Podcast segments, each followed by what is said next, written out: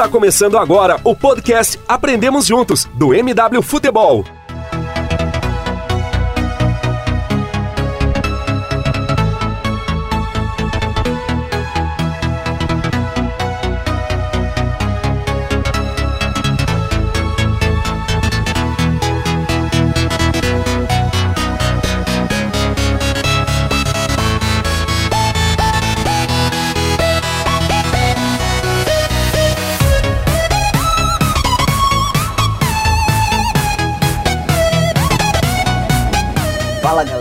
Do Futebol, começando Aprendemos Juntos de número 12. E como vocês já, já puderam ver aí na, na chamada que a gente faz aí nas redes sociais, hoje o tema é sobre futebol nordestino, um tema que nem sempre é tão, é tão debatido, seja nas principais mídias quanto na, nas próprias redes sociais. É, mas é importante, não deixa de ser importante. E para aproveitar ainda mais o up que teve no, no futebol nordestino esse ano, é, seja na Série B quanto na Série A principalmente, é, a gente vai, vai debater, vai dissecar bastante é, essa região tão, tão querida e tão rica, é, seja em, em termos culturais quanto futebolísticos mesmo. Então, o time, vou apresentar aqui a nossa bancada que é, que é específica, especializada no, no, no assunto, é, como sempre, bastante estrelada. E vamos começar, começando por Gera Lobo, já também bastante presente aqui nos nossos podcasts. Bom no destino. Bem-vindo, Gera. Fala galera, fala galera que está escutando o podcast, estou presente. É, vamos falar, vamos falar desse futebol nordestino que teve seus grandes momentos, teve seus momentos ruins, como sempre em 2018. Vamos bater, vamos debater bastante aí. Boa. É, Michel, que também já participou aqui do, dos nossos últimos podcasts. É, seja bem-vindo, Michel. Vamos falar bastante do, do futebol nordestino aí, falar do, do CSA que, que subiu para a Série A do, do ano que vem, e de, de outros termos, outros times, equipes, talentos individuais, enfim, tudo que envolve o futebol nordestino. Seja bem-vindo. Fala, Caio, fala, galera. É, vamos lá falar sobre o futebol nordestino, que é uma pauta que às vezes não é tão é, falada nas mídias, e vamos lá destrinchar tudo aí que aconteceu no, no futebol nordestino no, no ano de 2018. Perfeito. E para terminar aqui a nossa bancada, mas que não sendo de, de forma importante, lógico que é, que é específico, especializado no, no assunto, João, João Pereira, é, que normalmente costuma cobrir o, o esporte no MW, mas também é, é, é sempre presente ali no, sobre o futebol nordestino, é sempre muito preciso e cirúrgico no, no, no, tratamento sobre, sobre esse assunto. Seja bem-vindo, sua estreia no, no, no, se trata de muitas, na verdade, né? Porque a gente, a gente sabe que você vai participar de, de outros aqui, porta sempre aberta. Seja bem-vindo para participar do, do nosso podcast sobre, sobre um tema tão importante, João. Fala, galera. Obrigado aí. Chegando pela primeira participação no MW. Vamos aprender juntos hoje. Chegando aí para compor, compor o elenco, mas vamos dar o melhor aí nessas análises sobre futebol nordestino que nós que somos aqui em conterrâneos Sou aqui, estou falando aqui de Recife, todos, todos amamos e queremos o melhor para o nosso futebol. É isso. E hoje, com, com uma novidade aqui, uma forma de, diferente, é, o Bruno Formiga vai, vai participar é, com algumas contribuições é, em áudios, vai falar sobre exatamente os, os, tópicos, as pautas que a gente vai adentrar no podcast. Então, Bruno Formiga é apresentador do, do Polêmicas Vazias, canal no YouTube, e principalmente comentarista, jornalista e comentarista do, dos canais do esporte interativo, vai, vai participar aí. É, ele que, que é especializado também no assunto, fala bastante, procura falar bastante do, do futebol nordestino, sempre muito importante ali para levar a palavra é, dos que talvez não tem tanta voz assim quanto, quanto é merecido, mas enfim, vai aí participar com, com suas opiniões é, durante o, o, programa ali, então vai, vai ficar bastante claro ali a, a hora que, ele, que a gente vai, vai colocar é, as opiniões dele. Mas para começar, time escalado já, Gira, João e Michel. Então, para começar, Vamos, vamos falar do, do, do, acho que de um tema que, que do, tópico, uma pergunta que todo mundo se faz. É, Gera, por que, que o futebol nordestino é tão menosprezado, menos, me, mesmo tendo é, tantos times assim destacáveis, é, seja é, em campeonatos estaduais, é, seja em questões administrativas ou no próprio Brasileirão, na Série A? Por que, que é tão menosprezado assim? É, cara, assim, porque, claro, o que acaba sendo normal, entre aspas, mas o, a mídia, tudo, tudo, a gente que, acho que você que faz jornalismo, a gente sabe que a mídia é, é a base de tudo no futebol, então, principalmente, chama muita atenção. É, para mim, a mídia, ela, ela trata o futebol no destino de uma maneira, assim, muito, é, até meio que subjugada, porque é, no futebol nordestino ele vem crescendo, principalmente é, times como é, Ceará, Bahia, Bahia que já está se consolidando aí, a gente vai falar depois muito bem disso aí.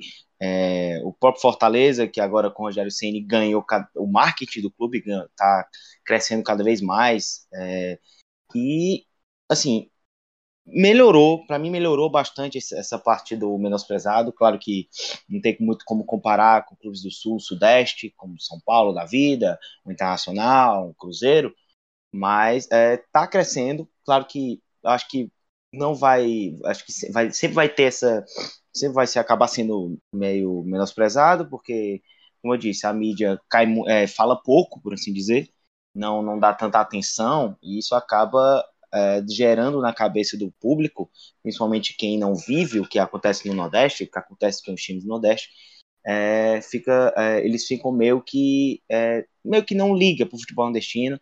E, e, isso acaba até gerando é, a dificuldade de trazer jogador, porque o jogador ele, ele às vezes ele prefere não vir, prefere até tanto pode eu posso usar como exemplo os estaduais, é, muitos jogadores preferem ir para um time menor do futebol paulista, por exemplo, do que ir é, jogar um campeonato baiano pelo Vitória, pelo Bahia, um cearense pelo Ceará, pelo Fortaleza, porque tem mais visibilidade, porque é, a chance de, de acabar é, crescendo na carreira sendo destaque é, é, muito maior.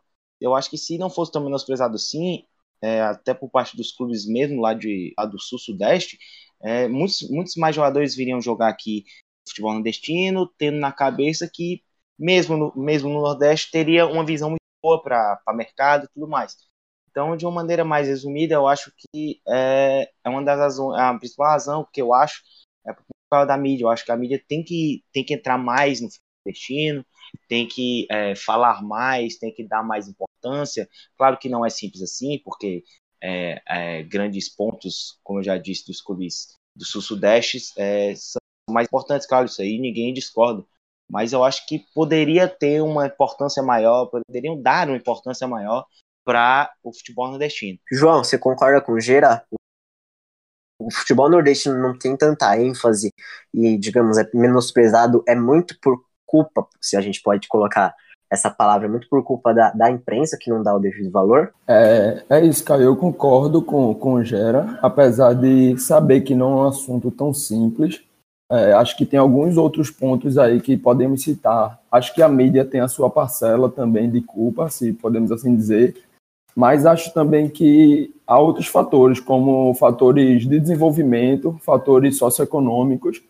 O, o, o Nordeste não ser o grande centro socioeconômico, é um pouco natural que o Sul e o Sudeste tenham maior visibilidade e também outro ponto que eu costumo bater bastante é dos próprios dirigentes daqui do Nordeste, que por muitos anos tentaram copiar tudo que os dirigentes do, do, do Centro-Sul faziam, ao invés de buscar entender as necessidades do nosso próprio Nordeste, né?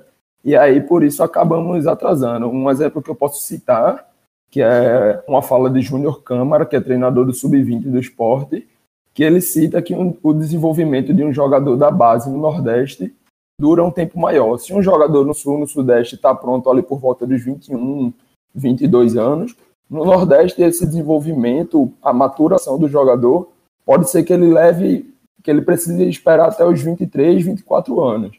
Então, por muitas vezes pular esses, pular esses, esses determinados prazos, por tentar copiar o Centro-Sul, é, a formação e o futebol nordestino acaba um pouco defasado. Acho que precisamos olhar também para como fazemos o, o futebol nordestino. Bem, vamos lá. Acho que essa questão estrutural tem muito a ver com uma questão, primeiro, financeira, depois de competitividade. Por que, que eu digo isso? Porque historicamente esses times têm menos grana. Com menos grana, as pretensões também historicamente foram menores. E as pretensões sendo menores, você tinha menos planejamento, porque muitas vezes o, o mundo que interessava era o do estadual era a situação local. A grande preocupação era aquele nicho próximo, né? As pretensões em ganhar um brasileiro, em ganhar uma Copa do Brasil, em disputar uma competição de um outro patamar, é, se sabia que era distante. E aí também você tem uma questão cultural, né?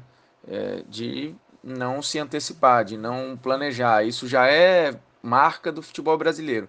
Você imagina é, numa região onde os clubes têm menos poder de investimento, têm menos mídia porque estão fora do eixo, e aí precisam sobreviver muitas vezes na situação local. Então a, a emergência é para amanhã, né?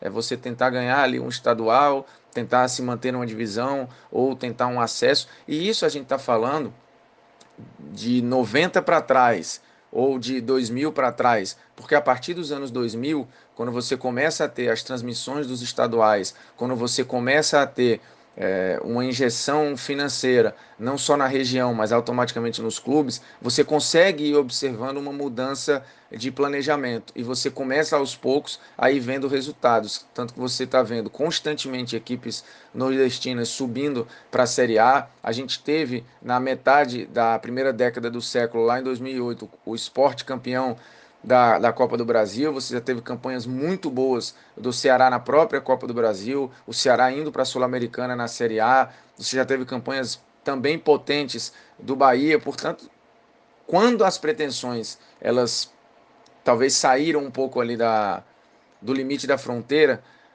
a coisa automaticamente foi puxando mais gasto e automaticamente foi puxando mais planejamento. É, rapidinho, Caio. É, Falando sobre essa parte aí que o João falou sobre o jogador é, da base do Nordeste do Sul, eu queria citar o exemplo do, do Pedrinho do Corinthians, que sofreu bastante com essa parte física, assim que subiu para o profissional, tanto que até o, o Fábio Carelli na época falou que o Pedrinho não aguentaria os 90, os 90 minutos, por isso não utilizava o Pedrinho como titular, tanto porque ele era franzino e também porque ele chegou no futebol nordestino, ele é de Alagoas, com um, um déficit nutricional. E outro exemplo agora que eu vou citar também do Corinthians, é, foram dois jogadores que subiram esse ano do sub-20 para profissional, o, o, Rafael Bilu, que é de São Paulo, e o Fessin, que, que é daqui da Paraíba, e o Rafael Bilu é, é mais novo e, e tem mais força física tanto que estreou primeiro que o Fessinho. O Fessinho é magrinho assim, igual o, o Pedrinho é mais habilidoso do que o Bilu, mas ainda não teve chance, tanto é, por causa dessa, dessa questão física do, do, do, do Fessinho. Perfeito, perfeito. É um ponto que, que também merece ser debatido, não só no Nordeste, na verdade, mas, mas enfim, é, como a gente a está falando exclusivamente hoje sobre, sobre futebol nordestino, é um ponto a ser debatido. E Michel, é, você acha que, assim, principalmente lidando com, com o Brasileirão de Série A, que é o mais desejado, seja futebolisticamente, quanto, quanto economicamente, que é que faz muito bem para os clubes, principalmente nordestinos e, e, em polos menores. Você acha que o objetivo, é, o principal, é, ao invés de, sei lá, buscar é, uma sul-americana, é, enfim, ou algum tipo, se algum time tem capacidade para alcançar algo a mais, como uma, a primeira parte da tabela, ou até mesmo o G6, é, você acha que ao invés disso, os clubes nordestinos têm como principal objetivo permanecer na primeira divisão? Ah, sim, com certeza. É, eu vejo que o Bahia larga bem na frente do, dos outros clubes do Nordeste. O Bahia já está consolidado depois da gestão do, do Marcelo Santana e eu vejo que o Bahia ultimamente tem entrado para brigar, pelo menos pelo G10, não digo nem pelo G6 Libertadores, mas para ficar entre os 10 primeiros do, do campeonato. O esporte, há, há um tempo atrás, era, era esse clube do Nordeste que é, tinha respeito no Sul e até chegou, né? Foi campeão da Copa do Brasil em 2018, disputou Libertadores, mas é, desandou agora, deu, caiu para a Série B. Vejo que o, o Ceará tinha como primeiro objetivo esse ano também na Série A permanecer, conseguiu, só que conseguiu assim é muito tarde, né? Quando foi brigar pela Sul-Americana já era na, na última rodada. E mais para 2019 eu espero muito que CSA e Fortaleza entrem com essa mentalidade de brigar pela, pela pelo menos pela Sul-Americana. Você brigando pela Sul-Americana, você automaticamente já está é, permanecendo na Série A. Então acho que o pensamento tem que ser esse, brigar pela Sul-Americana, não brigar pela permanência. O que, que você acha, acha Gira? Cara, assim, é, eu acho que, principalmente, eu acho que um clube que, primeiro assim, é, Fortaleza e CSA estão é, voltando agora, e na minha cabeça, eles, é, eles têm que pensar primeiro é, em permanecer. Vamos ter um projeto para permanecer, time para permanecer ponto final.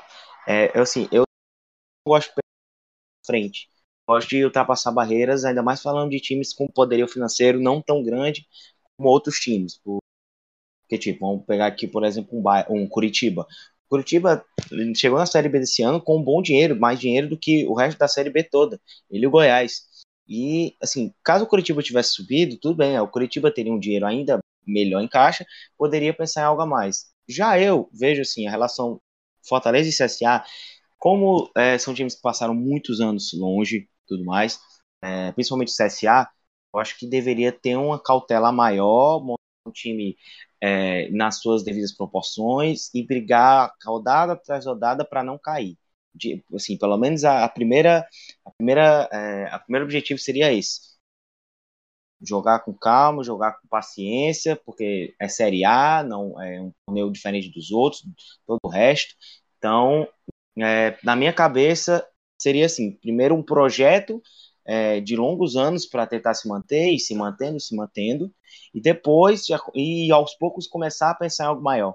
Por exemplo, o Bahia. O Bahia já está um bom tempo, né, já está um tempo bom na Série A, por assim dizer, e cada vez mais vai crescendo. O Marcelo Santana, que vai fazendo bela, é, uma bela administração e tudo mais, e o, a marca do Bahia vai crescendo, o time vai ganhando mais dinheiro, e isso vai, querendo ou não, acarretando em é, um elenco melhor, é, mais dinheiro em caixa e tudo mais. E isso é importante, que aí vai começar vai começar a pensar em algo maior e tudo mais. Tanto que o Bahia, você pode ver, o Bahia sofreu um, assim, uma partezinha para não cair, mas nunca nada que é, deixasse ele no Z4 por tanto tempo, algo do tipo.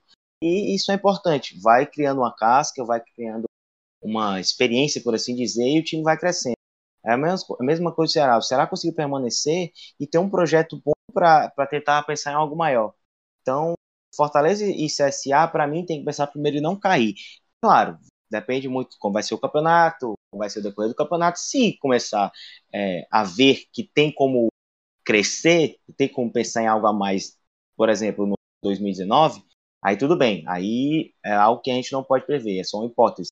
Mas para mim, os times, é, os, os, dois times nordestinos que subiram agora, tem que pensar primeiro em não cair. Assim como o Ceará também. O próprio Ceará tem que primeiro pensar em não cair, para depois ir aos poucos é, criando uma casca e chegar, assim, pensar em algo maior. Perfeito.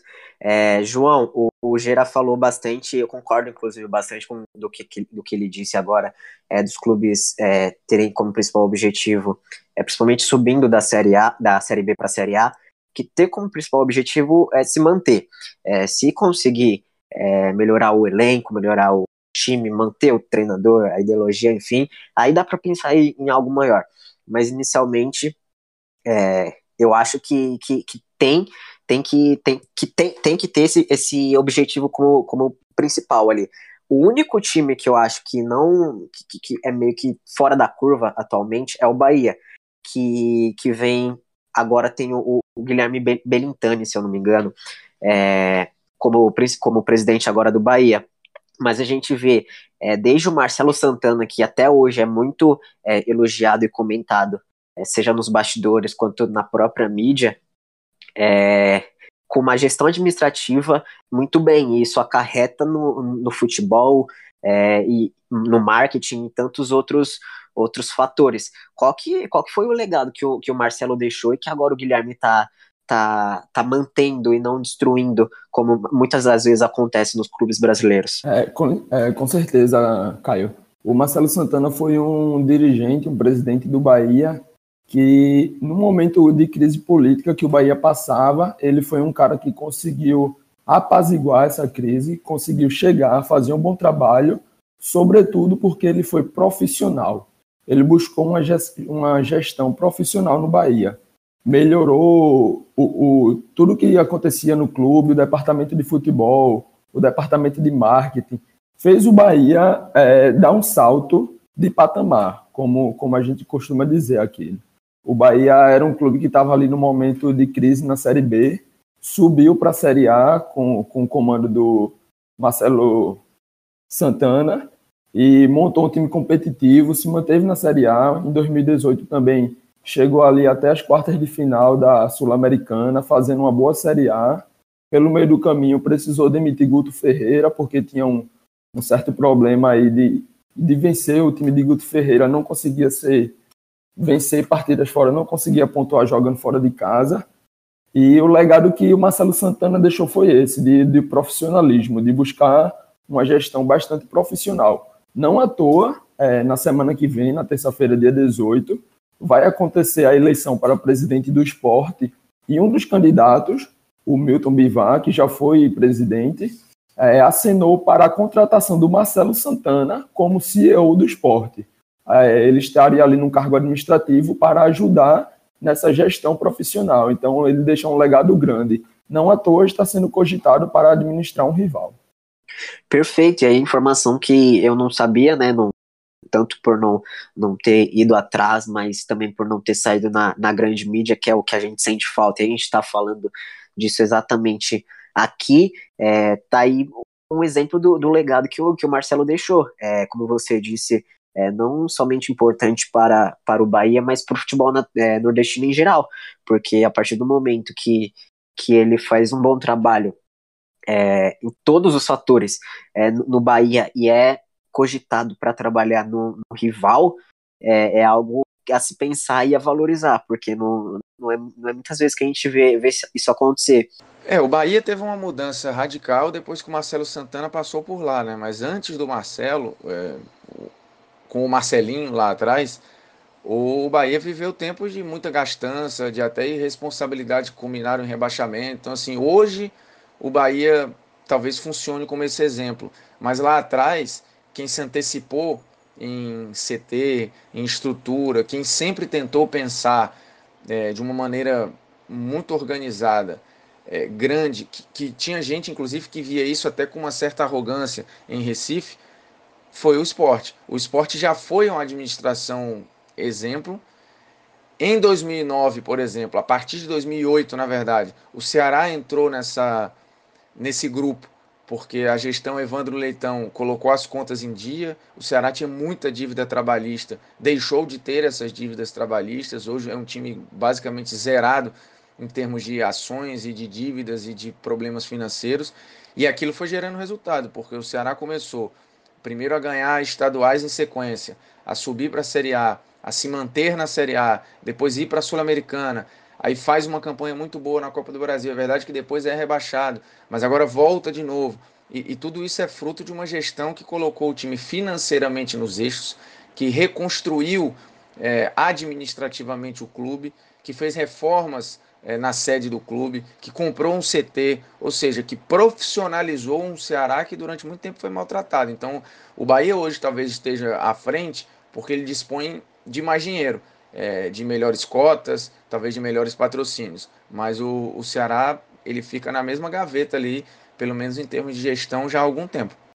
E Michel, ainda sobre, sobre Bahia, Marcela Santana, mas também dando os méritos ao, ao Guilherme Belintani, que agora está tá presidindo o Bahia, é importante também porque o Bahia ele sabe do seu, do seu teto e, e ele não faz loucuras, é, seja nos bastidores ou em campo, porque a gente vê que é, valoriza a base, tanto é que o, o Ramiro é, aí fazendo uma, uma boa um bom segundo semestre do Campeonato Brasileiro, é, tá sendo já é titular do, da equipe, está sendo cogitado para reforçar alguns times da Europa, como o Borussia Dortmund, como o Arsenal, é, então valorizando a base, mas também tendo não fazendo contratações tão, tão caras, é, vendendo muito bem, como foi o, o Zé Rafael com o Palmeiras, é, e, e, contratando também, porque é, o Anderson, falando de, de treinador, porque o Anderson Moreira, como o João falou, Guto, ele tinha é, criado uma, um bom trabalho na primeira passagem pelo Bahia. É, se eu não me engano, ele foi para o Internacional, né, na, comandar o Inter na, na Série B. Voltou, então é, teve, teve essa coragem ainda de, de, de, chamar o Guto, que já tinha feito um bom trabalho, para retornar ao clube, mas quando viu que não deu certo, não, não buscou treinadores é, que não fossem é, loucura e tr trouxe o Anderson, que, que vem fazendo um bom trabalho, que deve per permanecer para 2019 e, e deve ma manter sua base ali para disputar o próximo campeonato. É, com certeza. O Bahia vem fazendo aí trabalhos sólidos nos últimos anos. É, chegou ao título da Copa do Nordeste é, ano passado e com eu não não tô lembrado se foi o Guto treinador, não tô lembrado. E esse ano agora com o Enderson eu gostei bastante da, da escolha pelo Enderson. Fiquei triste porque tirou o, o Enderson do América. É, eu particularmente não sou não, não sou fã de dessas trocas de treinadores assim que estão empregados, mas não vem ao caso. Gostei do Enderson, do trabalho do Enderson no, no Bahia. Vejo que o Enderson é um, é um profissional que às vezes ele não tem seu devido valor pela passagem pelo, pelo Fluminense, pelo Grêmio, é, e agora ele está provando que tem valor, tanto com o América, o título da Série B ano passado. Esse ano o Bahia não ganhou o título, mas tem agora o Campeonato Baiano pela frente, tem a Copa do Nordeste em 2019, e eu acredito muito que o Bahia chega como favorito nessas duas competições. Falando também sobre um pouco a base, você citou o Ramires. Eu queria citar outro jogador do Bahia que foi vendido para a Europa e que está jogando muito, que é o Rodrigo Becão. Jogou até contra o Real Madrid é, nessa rodada da Champions e jogou muito. E vem sendo titular lá no, no CSKA. E eu acho que o Bahia sempre é, prezou por, por atletas da base e agora com, de, após a gestão do, do Marcelo Santana, está está é, almejando, é, almejando coisas maiores. Falando também sobre um, eu não lembro onde eu vi, mas eu vi que o, o Marcelo disse que é, o clube não tinha é, condições financeiras de fazer um, um, um acompanhamento especial em todos os atletas da base e daí o Marcelo pediu para os treinadores de cada categoria do sub-15 ao sub-20 selecionar dois ou três melhores jogadores que achavam que iriam vigar e, e eles iam fazer um acompanhamento especial nutricional, é, na questão tática e tal. E esses atletas estão dando retorno.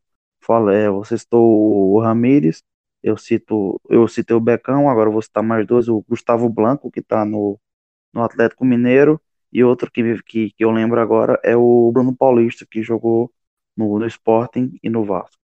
É, a gente pode, a, longo prazo, assim, um pouco mais atrás, a gente pode citar também o, o Talisca, né? Que é um jogador que passou pelo Besiktas, acho que atualmente está na China, que é até cotado, foi convocado já por Tite. E no elenco do Bahia também, falando de base, tem o centroavante Júnior Brumado, que é uma, uma estrela aí também, um cara que no futuro já faz muito gol, fez gol na Série A e é uma promessa aí para o futuro, também convocado para as seleções de base sub-20, né? Mais um bom trabalho aí do Bahia na base. Perfeito, perfeito. Concordo plenamente com, com os novos dados, dados aqui. Além do Ramires, tem o próprio Talisca, né? Que a gente já, já conhece, assim, já tem mais, mais nome aqui no futebol nacional e internacional também, porque jogou no, no futebol português e agora está na China. É, e, inclusive, Rodrigo Becão acompanhe mais, mais atentamente que em breve, se eu, se eu conheço um pouquinho de futebol, logo logo ele vai estar tá sendo, vai estar, tá, se já não está no radar, já vai estar, vai estar ali sendo convocado pelo Tite, ou enfim, monitorado, porque ele é bom, ele vem fazendo jogos muito regulares é, pelo CSK. Time do CSK, CSK tem uma base defensiva bastante que, que ajuda ele, então se atentem a isso, porque é o Bahia aí formando bons jogadores, dando, dando um projeto de carreira para eles e e é o que é o que importa. A categoria de base é o futuro do futebol, principalmente o brasileiro, é, porque muito do, do material é, do futebol brasileiro vem, vem da base. Então se atentem a esse jogador e aos jogadores que o Bahia vem formando, como esses citados. E Gira, vou falar do Marcelo Paz. Marcelo Paz, para quem não conhece, é presidente do Fortaleza e é mais um que, que me surpreendeu. Eu é, fiquei sabendo da, de, dele, da gestão dele, algumas semanas, quando saiu uma entrevista dele para a Universidade do Futebol, falando sobre somente sobre termos termos não, é sobre aspectos administrativos que ele vinha lidando no Fortaleza, então como ele fazia para buscar é, capital, enfim, to, todo, tudo isso é que o Marcelo Santana buscou para o Bahia, ele vem fazendo no Fortaleza, leiam essa entrevista que é muito interessante, então dá para ter uma boa consciência é, do que, que ele, ele preza. E na semana passada ele deu uma entrevista pro Seleção Sport TV, falando onde ainda não, não, não tinha, se eu não me engano, não tinha. É, o Rogério não tinha renovado, mas estava ali na, nos últimos minutos ali para ele renovar. E ele falou que isso me, me chamou muita atenção, porque ele ele falou com uma consciência assim muito muito clara de que o projeto que ele, que ele fez com o Rogério, que ele colocou na mesa, é, foi de ele passou a visão dele correta para a torcida. Não, ele não vai priorizar três campeonatos, sei lá quantos campeonatos o, Fortaleza vai disputar em 2019, mas sei lá, não vai disputar cinco campeonatos com todos os, os times titular. Não, ele vai priorizar a permanência na, na Série A se der, ele vai disputar a Sul-Americana ali de, de igual, mas o, o, objetivo principal é permanecer na, na Série A, é, para gerar capital e para formar seu nome ali também, porque após muitos anos é, o Fortaleza está voltando para a primeira divisão então, é, é, vem sendo muito importante o Marcelo pro, pro Fortaleza, você não acha? É bastante claro com a torcida, é, agora renovando com o Rogério, buscando peças interessantes para o modelo de jogo, então ele vem sendo muito, muito claro ali no que ele, que ele quer e no que ele, ele passa para a torcida, né, Gira? É, pois é, cara. O Paz é um parente. Ele, tem, ele é um cara bem visionário também. Pode até, é, não acho exagero falar que ele é um Santana 2.0 porque é um cara muito inteligente, um cara, um, um cara que administra, um gestor muito bom, inteligente, é, olha muito para frente, olha com um pensamento muito grandioso, por assim dizer, e impressiona, me impressiona. Eu já sabia que ele, ele era diretor do Fortaleza é, antes, antes de ser eleito presidente. Então ele já ele já está por aí faz um tempo, mas sempre foi um, nunca foi um cara que apareceu tanto assim na mídia, mas é, o trabalho dele vem sendo incrível, vem sendo impressionante até para mim, que, como eu, repito, é um cara muito transparente, cara inteligente e sempre ele pensa muito sempre no melhor do Fortaleza, arranja, como você disse, capital que ele arranja é de uma incrível também, é, e eu gostei muito dele, dele ter falado esse negócio das competições. Fortaleza é, vai priorizar sim a Série A, não importa como o time tiver na Copa do Brasil da vida, já que vai entrar nas oitavas. É, também tem o Nordestão que vai acabar é, coincidindo com o começo do Campeonato Brasileiro. Ele falou que se o Fortaleza estiver nas fases mais adiantadas, ele vai botar um time reserva na, no Nordestão, porque a prioridade é o brasileiro, a prioridade é ficar. E isso parte muito também do Ceni. Por quê? Porque o Ceni, uma das, uma das questões da renovação do Ceni é que ele quer um Fortaleza, não quer um Fortaleza brigando é, exclusivamente para não cair. Claro que, querendo ou não, isso vai ficar, isso é o principal objetivo do Fortaleza, é a permanência para depois criar uma casca e vai ir crescendo. Mas é, o Ceni é, é, pensa assim, o pai pensa igual o Sandy, são, são caras que têm um relacionamento muito bom. Tanto que agora o PC, que é o, é o centro de treinamento do Fortaleza, um estádio também, já foi estádio do Fortaleza, o jogo oficial, é, vai passar por uma reforma, vai virar um centro de excelência, é, o que é um passo gigantesco, mais falando de times do Nordeste. Então, é, a gestão do Paz é algo impressionante. Ele é muito inteligente, é muito visionário, é, e é, ele, se eu não me engano, ele tem um mandato até 2021 a 2022. Então, tem muito tempo para crescer cada vez mais. É, se o Fortaleza tiver um ano de 2019 de muito sucesso, é uma equipe que tem potencial para subir nas cabeças. É, ainda mais falando de uma equipe que acabou de ser campeã nacional da Série B, é, tem um técnico como o Ceni que é, renovou mais um ano, um cara que também é, pensa muito à frente do, de, de muita gente. É, se não fosse ele, o Fortaleza não sei se estaria nesse patamar tão alto como está. O marketing do Fortaleza cresceu absurdo, já é um dos, é, cada, é, acho que é um dos que mais cresceu no futebol sul-americano.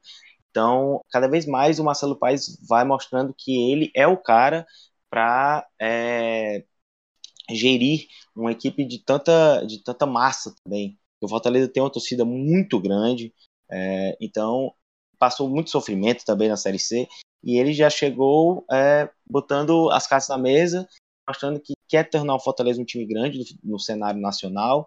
Então, é, vejo um futuro muito interessante com a inteligência que o país tem. Olha, não tenho nenhuma dúvida que o caminho do Marcelo, é, o caminho que o Bahia traçou, o caminho que o Fortaleza tem traçado, o caminho que o Ceará é, também já traçou lá atrás, que se a gente for sair até da região e olhar um caminho que a Chapecoense é, também traçou, que é de muita racionalidade nos investimentos, é, aquela época de você contratar veteranos com renome e que chegam ali meio que para terminar a carreira e dar uma contribuição, isso tem acabado. As equipes têm conseguido fazer seus scouts é, e, com os seus contatos contratar gente que vai entregar e não só que vai sugar. É, porque você teve um período no futebol nordestino, principalmente, eu ainda morava lá e trabalhei durante muito tempo em redação de jornal, acompanhando jogadores que o cara chegava e achava que primeiro que não ia ter pressão, achava que, enfim, estava curtindo férias, praticamente jogando no Ceará ou no Fortaleza, ou no Vitória, no Bahia, enfim. É, e isso eram jogadores caros, com nome e que normalmente traziam crises, porque é, com a, a, falta de rendimento estourava nos caras. Né? Então você ainda tem esses nomes, mas esses tiros têm que ser cada vez mais certeiros. E não dá para gastar mais do que recebe. É planejar, é você investir num programa de sócio, é você investir na questão estrutural, é você investir na sua base. É, Ceará e Fortaleza têm feito isso. É, o Fortaleza, no ano passado para cá, e subiu já com muitos jogadores formados em casa. Alguns foram importantes esse ano é, e, e, se mantêm importantes para o ano que vem. Não tem como, o Bahia segue o mesmo caminho. Outras equipes fazem isso por desespero, né? Por muitas vezes não terem dinheiro para investir. Mas nesse momento, Ceará, Fortaleza, Bahia, por exemplo, tem grana para conseguir contratações. E em relação ao o que eles podem almejar, eu acho que a coisa tem que ser muito gradativa. Primeiro é ser figurinha fixa ali na Série A, tá sempre presente, porque quanto mais você compete, mais chance você vai ter de uma sul-americana, como o Bahia teve em 2018. É, e nas competições de mata-mata, numa Copa do Brasil, você além da grana ir avançando, é possível você disputar quartas, semi, quem sabe uma final. Hoje, olhando para o Campeonato Brasileiro, eu acho muito difícil um desses times é, baterem campeões, até porque você tem cada vez mais uma diferença de Palmeiras, Flamengo. O Corinthians é porque está mal gerido, mas recebe muita grana, então você, você tem uma turma dos muito ricos que naturalmente vão competir cada vez mais. Então, em relação a título, acho que para médio prazo eu não consigo ver. Mas dá, por exemplo, para pensar numa Libertadores? Dá. O esporte há quatro anos quase bateu lá. Então é possível. Dá para fazer. Dá para jogar. Então, assim, são pequenas conquistas que eu acho que vão representar muito. Mas é planejamento, é gestão financeira racional e, e trabalhos que, que ousem. Como acho que o Rogério ousou, como o Marcelo Cabo ousou. É possível. São técnicos altamente estudiosos é, que não tem só pompa e nome. O Rogério foi uma grande aposta do Fortaleza, tinha tudo para dar errado para ele e para o clube e deu tudo muito certo. Perfeito. E, e Michel, quão importante é, é lógico que pensar no, no campo e na bola é, é, é essencial também, é, mas quão importante é pensar assim administrativamente, fazer com que o clube cresça assim nos bastidores, melhorar centro de treinamento e, e as, essas áreas que, que envolvem mais esse tipo de fator que é, que é, que é, digamos, secundário, que não é tão, tão focado assim como merece.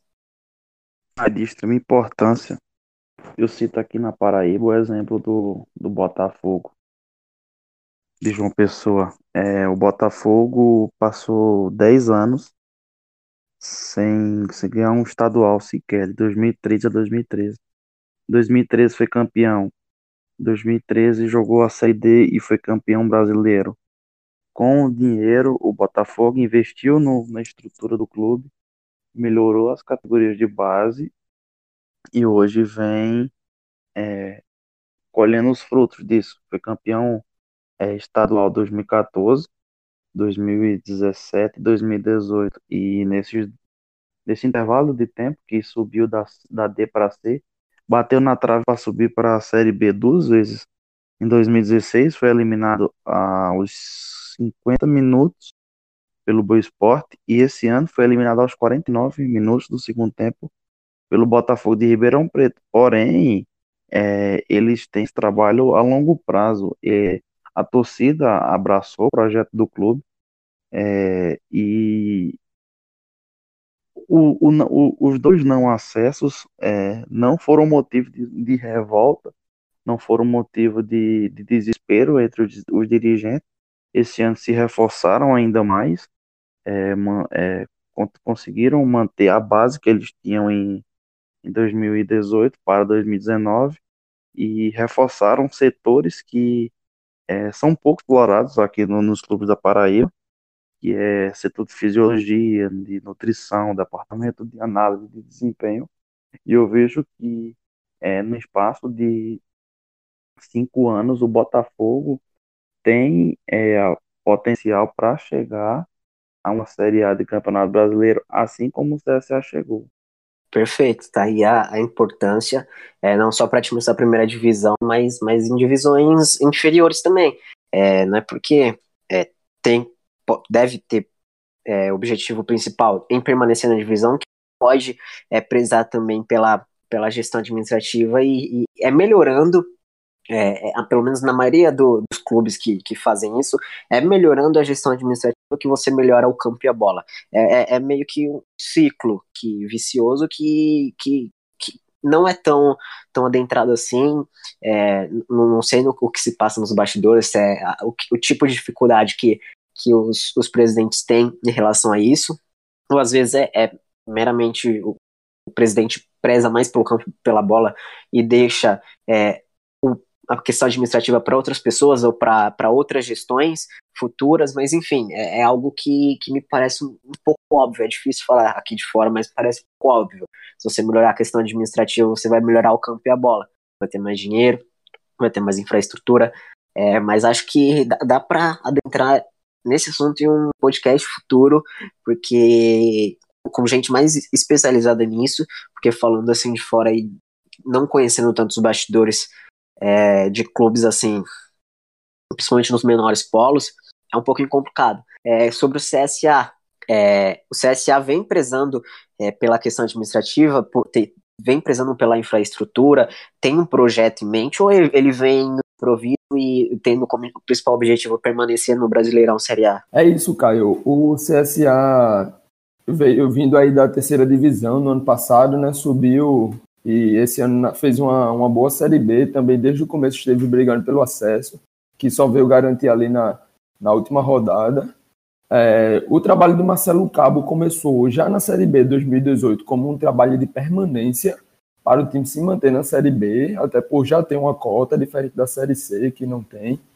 E o trabalho foi encaixando aos poucos, foi começaram a ganhar jogos, começaram a acreditar no acesso e aí passaram a gastar mais um pouco, né? A questão de é, contratações trouxeram mais alguns jogadores com, com selo de que poderia resolver ali e o time foi encaixando. Tinha um, Yuri emprestado da base do Bahia, que foi um jogador muito importante, Didira, Daniel Costa. No meio do caminho trouxe o Pio, que, que na última rodada foi essencial. E, e aí chega na Série A e tem que manter o pé no chão, Caio. É, o primeiro passo é esse, manter o pé no chão, montar um time competitivo sem gastar muito para não, para não é, acumular dívidas. Tem que prezar pelo, pelo bom futebol praticado, acreditar no trabalho de Marcelo Cabo mais uma vez e ter os pés no chão. É, não colocar os pés pela mão para não cair e cair com dívidas, né? É, o CSA tem um aporte financeiro de alguns empresários lá da região e aos poucos tem que aproveitar essa passagem na Série A. Tem que saber que se for rebaixado é uma coisa que acontece, o que não pode ser é rebaixado com dívidas, nem rebaixado fazendo poucos pontos. Tem que ser um time ali que brigue, que sobretudo brigue, que tenha forças, monte um elenco competitivo para tentar se manter nessa Série A. Sabendo que a queda pode ser algo que vai que provavelmente acontecerá, só não pode deixar cair é, sem, sem uma cobertura ali, né? Tem que cair se segurando, cair com dinheiro para a Série B dos próximos anos. Tem que chegar a aproveitar esse ano na Série A para se equilibrar. Começar a investir mais em infraestrutura, no CT, começar a modernizar o CT e modernizar os processos, aproveitar bem esse ano que, que vão ter na Série A. Perfeito, concordo plenamente. E o que, que, você tem para falar, Michel, sobre o projeto do, do CSA agora na, na Série A? Se mudou alguma em relação é, ao ano passado que estava na Série B, a gente está vendo o CSA contratando algumas peças, pelo menos ao meu ver, um pouquinho, não contraditórias, mas tão, tão um pouquinho estranhas. Mas você que está mais perto aí, o que, que você está achando? Ah, falando das peças, eu também tô achando bastante estranho é, essas contratações aí do CSA. É, mas vamos ver, né? É, o CSA de 2015, salvo engano, para cá, é, vem apostando em jogadores assim, vamos dizer, renegados do futebol e tá conseguindo recuperá-los e conseguir seus, seus objetivos. Vejo que a manutenção do Marcelo Cabo é, é de grande valia, que o Marcelo Cabo já já já está participando aí da montagem do elenco, ele já chegou é, aí. Eu não, não sei se ele chegou na metade do trabalho esse ano. Creio que sim. Mas agora, com o planejamento dele, ele já se mostrou um bom treinador. Seu segundo acesso em três anos. Ele subiu em 2016 o, o Atlético Goianiense, agora subiu o CSA e o, eu, eu, ao meu ver, eu penso que os clubes que passam muito tempo fora da Série A e sobem têm que se espelhar na, na Chapecoense. A Chapecoense é um clube que antes, antes era, era pequeno, vamos dizer assim, e não, não participava da primeira divisão. Depois que subiu, está conseguindo aí é, grandes feitos. Foi campeão da Sul-Americana, é, ainda não foi rebaixado e espero que não seja, e consegue se manter. Esse ano foi um anozinho atípico, brigou para não cair, mas sempre a Chapecoense vinha é, se livrando do rebaixamento antes. E eu espero muito que o CSA, como já vem se baseando no modelo da Chapecoense, continue no ano de 2019 também e que consiga permanecer. É bom para o futebol do Nordeste, é bom para o futebol de Alagoas, que fazia muito tempo que não tinha um representante na Série A. Maravilha. E Gira, o Michel citou a importância de, de manter o treinador é, na virada do ano, é, seja pela base já que foi mantida, mas para participar de, de contratações, montagem de elenco, pré-temporada que é muito importante. E falando do Ceará, Ceará que, que fez exatamente a mesma coisa, teve o Liscador que veio de um trabalho sinceramente, já citei no, no podcast aqui que acho que você tava, eu tô muito, é, tenho umas pretensões muito positivas com esse, com esse Ceará, é, a base tava muito boa, eu, embora vai perder algumas peças, principalmente o, Quixadá, eu acho que vai embora, e o Arthur, que já foi anunciado pelo Palmeiras, mas é, eu vejo o, o Lisca com uma, uma base muito boa e, e vai seguir, renovou o contrato, é, o projeto tá, tá seguindo em andamento, é, é positivo. O que, que você acha? É, e só dar uma corrigida, o Quixadá renovou acabou de renovar também, acho que é até 2020, se eu não me engano. Mas, assim, é, a minha questão em relação ao Lisca, é, ele, ele, ele é um técnico muito bom em termos emergenciais. Quando o time precisa, quando o próprio Ceará precisou, ele foi lá e conseguiu duas vezes, é, evitando rebaixamento para a Série C e para a Série B. É, me é, vem uma incógnita na minha cabeça, porque é, vamos ver como é que o Lisca vai montar o elenco. Eu, eu, o Lisca, eu já falei outras vezes, ele me surpreendeu muito é, nessa temporada, porque é, ele tem uma, ele tem um projeto bom, ele tem uma filosofia interessante na cabeça dele e ele conseguiu aplicar da, da melhor maneira possível num elenco bem limitado como o do Ceará. Mesmo perdendo peças, o Ceará conseguiu é, fazer bons jogos, tanto que, vamos pegar, por exemplo, foi até a Arena da Baixada, quase ganha do, do Atlético Paranaense lá, é, venceu o Atlético Mineiro em casa, enfim, muitos resultados interessantes com o Lisca, que é, deu uma evolução incrível ao time, tanto que até o Robson de Castro, presidente do Ceará, falou que o único erro dele, o único grande erro foi não ter trazido o Lisca assim, da, a, a, logo após a saída do Chamusca, porque teve o Jorginho antes, é, então, assim, o projeto do Ceará é interessante, mas eu tenho uma pulga atrás da orelha, porque eu quero ver como é que o Lisca vai sair montando o elenco. É, funcionou, é, funcionou ele salvando o time mais, mas vale lembrar que depois de salvar o time do rebaixamento para a Série C, no outro ano ele continuou e, e não conseguiu é, fazer o mesmo trabalho. Claro que agora o Ceará, querendo ou não, tem uma, uma entre aspas, moralzinha a mais, tem um dinheiro em caixa melhor, e ele tem bons nomes que ele já indicou até, é, buscando qualificar ainda mais o elenco. Perdeu uma peça muito importante, foi o Palmeiras, é, mas conseguiu, pelo menos de, é, até gravando aqui, consegue manter Luiz Otávio, que é um zagueiraço, e o Everson, que foi o melhor jogador do Ceará no campeonato. Então, é, tem uma boa base, mas tem, tem, mas tem que trazer reforços pontuais e de qualidade para acabar não repetindo os erros que cometeu esse ano no começo, porque o Ceará contratou muito mal, é, contratou é, muito e, e, mal, por assim dizer, tanto que sofreu demais no começo, foi trazendo peças importantes, como o próprio Quixadá, é, outros caras foram surgindo bem, assim, durante a temporada, como o Juninho, ex-Bahia, é, trouxe o Samuel Xavier, que jogou muito bem também, o Felipe Jonathan, que subiu da, da base, então, é, as peças são boas, mas precisa trazer nomes de peso, precisa trazer nomes interessantes para se encaixar nesse elenco. Caso o Ceará consiga fazer isso, o que eu acho que tem todo o potencial para conseguir, é um time para se observar bastante para a Série A. É, e vamos torcer para ver se o, se o Lisca faz mais uma vez um bom trabalho. Ele acaba também do mesmo jeito que fez na primeira passagem. Mas eu acho que a confiança do Robson de Castro nele é muito grande agora e ele vai aguentar o máximo possível. Ele vai dar um tempo para ele trabalhar, vai dar o tempo para achar o melhor time. Caso não funcione, tudo bem. Aí mudança pode ser boa. Mas é, eu acho que a paciência vai ser maior. Mas, sim, o Ceará, na diretoria em si, tem uns problemas. É, uma, de gestor, enquanto, por exemplo, o Fortaleza tem o Marcelo Paes, que faz um trabalho magnífico, o Robson de Castro é muito criticado. É, mas continua como presidente e vai ver agora se vai conseguir montar um elenco bem melhor do que montou esse ano para o Ceará até poder pensar em coisas maiores. É prioritariamente você vai ter que ficar e pensar em não cair.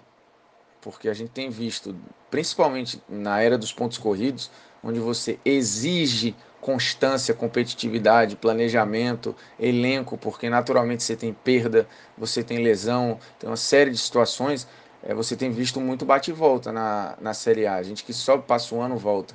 Gente que sobe, passa dois anos, volta.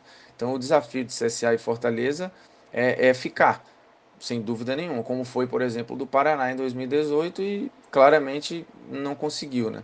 É, o do Ceará foi esse desafio e o Ceará viveu um momento muito tenso ao longo da Série A e uma arrancada final também conseguiu ficar, mas sem dúvida o desafio é esse. CSA e Fortaleza, se a gente fosse olhar a campanha na Série B, eram equipes que propunham o jogo, equipes que tiveram o CSA já teve até um pouco mais é, de troca consciente de passe, enfim, o CSA passou por trabalhos muito interessantes. O trabalho do Rogério Ceni começou com problemas lá atrás no estadual, Depois o Rogério recebeu reforço e conseguiu ajustar, acreditando nas suas variações táticas, acreditando num time que tinha muita força pelo lado, numa equipe muito sólida defensivamente, é, mas uma equipe que em vários jogos dominou seus adversários, assim como o CSA fez. Na, na Série A o time não vai conseguir fazer isso. E aí acho até que o Rogério, nesse ponto, pode ter uma vantagem é, de tentar fazer um time é, reativo, de tentar fazer uma equipe que se compacte lá atrás. O Rogério é um cara muito antenado é, em tudo que está acontecendo. Ele ter ficado é um ponto gigante para o Fortaleza. O CSA tem investido, o CSA tem se preocupado com o seu departamento administrativo. O CSA fez um trabalho excepcional esse ano. Agora, o desafio é, primeiro, não perder as principais peças, e isso vai ser difícil. E segundo, é acertar de novo no nível das contratações. Né? O CSA e Fortaleza têm uma espinha dorsal muito bem feita. Só que o desmanche é quase que inevitável.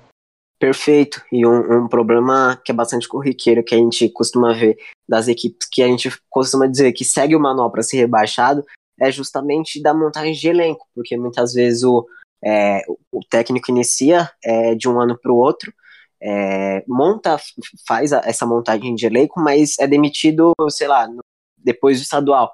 Aí é onde entra um treinador de uma, de, um, de uma ideologia, um modelo diferente, oposto talvez, é, e aí é onde não, não vai encaixando e muitas equipes vão desandando no meio do caminho.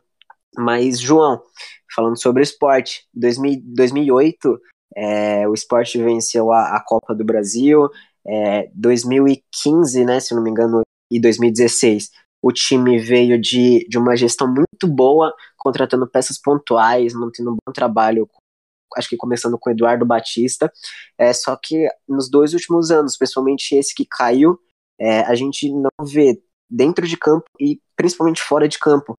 É, o time está sendo muito contraditório e tá, tá cambaleando, tanto é que, que caiu. O que, que você tem, que, que você tem para falar sobre, sobre o esporte para a gente nos é, falar dessa gestão do esporte dos últimos anos do esporte é até um pouco complicado, porque como você mesmo mencionou, o esporte deu um passo gigantesco em 2008 com o título da Copa do Brasil, um trabalho muito bem feito, e até o presidente da época está tentando se reeleger novamente. E durante esse caminho teve altos e baixos, mas no, no geral conseguiu sempre evoluir. Começou a construir um, um ótimo CT, que está entre aí, todo mundo fala que está entre os melhores do Brasil, mas um dos primeiros pontos negativos é que desse CT o esporte ainda não conseguiu gerar frutos da base como deveria, como por exemplo o Bahia vem fazendo. O esporte tem formado pouco. Nos, nos últimos anos aí só podemos citar o Joelinton, que hoje está virando uma estrela aí no Hoffenheim, mas é muito mais algo de uma evolução dele no futebol europeu do que da própria formação do esporte. O René, que era um lateral muito, muito criticado aqui no esporte, e também tem crescido muito, era um lateral que, apesar de criticado, é um lateral bom, e aí está no Flamengo, consolidado, talvez um dos melhores laterais aí do último campeonato brasileiro. E é, nos últimos, de, podemos dizer, 2016 para cá, em 2014 o Sport foi campeão da Copa do Nordeste, campeão do estadual, quando lançou Eduardo Batista. E após a saída de Eduardo Batista, começou com a contratando é muito errado na questão para técnico. Teve aí Falcão, Oswaldo de Oliveira, todos muito, muito criticados. No ano passado aí teve a passagem de Luxemburgo, que começou muito bem, depois caiu e conseguiu se manter na Série A. E no final do ano passado estourou uma crise financeira no esporte de questão de salários atrasados, que há mais de 10 anos isso não acontecia, né? Há mais de 10 anos aí que o esporte tinha fama de ótimo pagador, de time que pagava em dia, de time que pagava até adiantado. E no ano passado, na gestão do presidente Arnaldo Barros, deu esse passo atrás, né? E aí precisou vender, é, precisou vender Diego Souza, vendeu André, negociou também o Richelli com o Internacional, Everton Felipe com o São Paulo, perdeu a grande maioria dos seus ativos e esse dinheiro, é, muito foi, muita parte foi bloqueado na justiça. Teve aí o imbróglio do dinheiro de Diego Souza com o Fluminense, a parte do, do dinheiro de André ainda não foi depositado pelo Grêmio, porque é um dinheiro parcelado que o esporte precisou muito e o esporte só vai receber esse dinheiro no próximo ano, né? E aí aconteceu a montagem do elenco. O esporte contratou Nelson Batista, que foi o técnico que conquistou a Copa do Brasil 2000, de 2008, só que Nelson Batista estava há 10 anos no futebol do Japão. Então ele estava numa realidade bastante diferente da nossa. E começou aí, com a montagem do elenco sofrendo bastante, por Nelson não estar parte do mercado nacional. Né? O esporte, desde o início do ano, teve um elenco defasado. Na parte financeira também contava muito com as cotas da Copa do Brasil desse ano. E aí foi. Saiu da Copa do Brasil naquele jogo vexame histórico na Ilha do Retiro, que até os 35 minutos do, do segundo tempo estava vencendo o Ferroviário por 3 a 0 e aí o Ferroviário conseguiu empatar em três falhas, assim, que a gente só vê a cada 20 anos, sei lá. É uma coisa inimaginável, um time de Série D empatar em 10 minutos, três gols com o time de Série A, e aí o Ferroviário acabou eliminando o esporte nos pênaltis, né? Magrão ainda defendeu uma cobrança, mas o esporte perdeu duas. E aí começou a derrocada do esporte. Houve uma mudança numa, na direção, é, chegou um novo diretor de futebol que continuou. Esse diretor já tinha uma rixa com o Nelson Batista, uma rixa histórica, e acabou que o ambiente acabou sendo contaminado. É, trouxe aí o Claudinei, que no começo do Brasileirão a gente tem que separar Claudinei e Oliveira como dois treinadores. Tem o Claudinei antes da Copa e o Claudinei pós-Copa. Antes da Copa, Claudinei montou um time reativo, um time que primeiro se defendia, buscava transições rápidas para chegar ao ataque e conseguiu aí algumas vitórias, como aquela vitória histórica contra o Palmeiras, lá na Arena do Palmeiras. É, conseguiu cinco vitórias no total, vencendo também o Bahia, o Paraná, algumas outras vitórias importantes. E após a Copa, ele abandonou todas essas ideias e tentou transformar um time que não tinha qualidade suficiente em um time propositivo. E aí o esporte se perdeu. Passou a perder várias partidas, o ambiente se contaminou. Teve aí também Michel Baixo, Felipe Baixo, jogadores aí que tiveram é, uma rixa com o Eduardo Batista, que chegou após a, a, demissão de Claudinei, né? Que, na verdade, os quatro treinadores no esporte, nenhum foi demitido. Os quatro pediram demissão, para você ter noção do quanto o ambiente estava ruim. E tudo isso nós sabemos que acarreta no rebaixamento que aconteceu, né?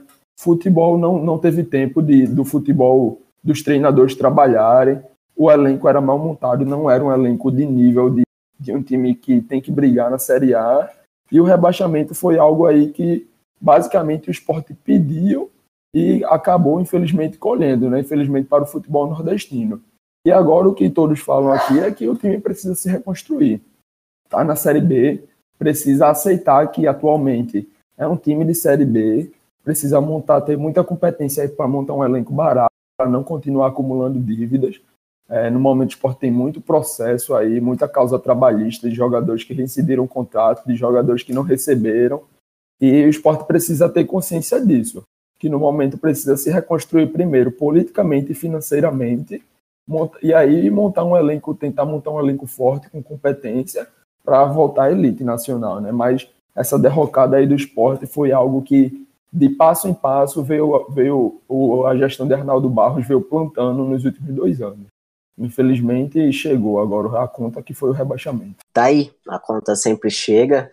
É, às vezes por sofrer só dentro de campo, mas é difícil ser só dentro de campo. A parte política, administrativa tá, tá um caos, não só como o esporte, mas muitos times nordestinos e do, do país mesmo em geral. Então a conta sempre chega, de uma forma ou outra, ela chega, mas acho que que deu para deu para debater bastante, deu para falar sobre é, os principais times da, da Série A é, e do futebol nordestino em geral. Deu para ter um panorama. Como eu sempre digo, nunca dá para a gente falar sobre tudo que a gente quer e sobre tudo que o Teminho em um podcast, mas eu imagino que, que dá para clareada, dar um norte para a gente, é, formar nossas próprias opiniões, é, por parte de vocês também que estão aí. Então, sempre muito bom podcast. Primeiramente, agradecer, antes de mais nada, o Bruno Formiga, mais uma vez, é, fera demais é, no, no, esporte interativo. E falando sobre, sobre as pautas aqui que a gente debateu durante o nosso podcast, então deu, deu para a gente ter uma, uma visão clara sobre o que ele pensa, sobre o que ele imagina sobre o futebol, sobre times. Então, muito bem, agradeço o Bruno Sigam ele nas redes sociais, ele é fera, ele ele debate bastante sobre, sobre o futebol nordestino, então é importante para esse podcast. E Gira, agradeço também a você participar, falar sobre Fortaleza e Ceará aqui, que estão aí mais perto de, de você aí que você acompanha, mas sobre o futebol nordestino em geral. Mais uma vez agradeço pela sua presença e fala aí suas redes sociais, como é seu trabalho. É, quem quiser me acompanhar no Twitter, arroba é, no Instagram Gerinha Lobo, quem quiser seguir lá. No Medium também, arroba Gerinha Lobo. E no MW tô lá falando cearense, futebol é, europeu, muitas coisas.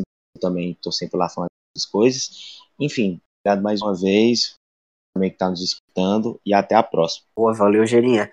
João, agradeço por, por sua estreia magnífica aqui no Aprendemos Juntos. Muito bem. Como eu disse no início, as portas sempre estão abertas, principalmente para você que é, que é especialista nisso, mas em outros, outros assuntos. Muito importante suas análises, análises do MW, sua participação aqui. Agradeço por sua estreia.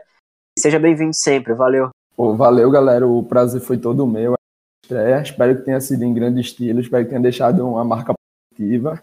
E vocês podem me acompanhar aí no MW, né? Minhas redes sociais, tanto o Twitter, que eu sou mais ativo, sempre tem saído análises lá, tanto o Instagram quanto o Medium também são todas João underline P Pereira ou João Pedro, acho que se você procurar meu nome aí você acha.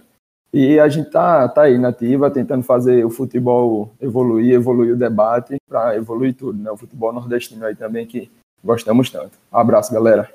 Abraço, João.